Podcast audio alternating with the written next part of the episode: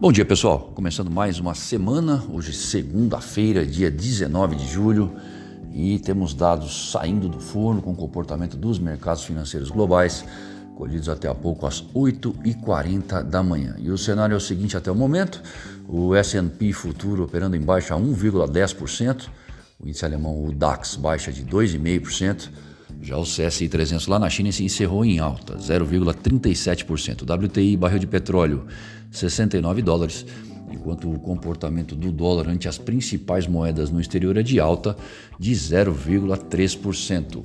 Na zona do euro, a produção no setor de construção cresceu 0,9% em maio em relação a abril. Quanto aos dados estatísticos sobre PIB e empregos no primeiro trimestre, nenhum detalhamento adicional além do que já se sabe em relação aos indicadores para o período. Nos Estados Unidos temos uma agenda esvaziada. Na China, expectativa pela decisão sobre juro por parte do PBOC nesta semana. E no Brasil, a segunda prévia do IPCS de julho para as capitais é, subiu 0,88%. Todas as sete pesquisadas registraram acréscimos. Às 15 horas sai a balança comercial semanal. Bom, a semana com, começa com moedas emergentes sofrendo devido ao aumento de casos de Covid-19 no mundo, em particular aqueles relacionados à variante Delta, o que eleva a aversão a risco com os investidores à procura de segurança.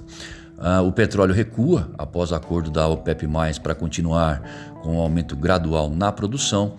E o Boletim Focus do Banco Central trouxe as seguintes estimativas para o final do ano. Para a inflação, IPCA 6,31%, o PIB 5,27%, a Selic 6,75% e o dólar foi mantido em 5,05%.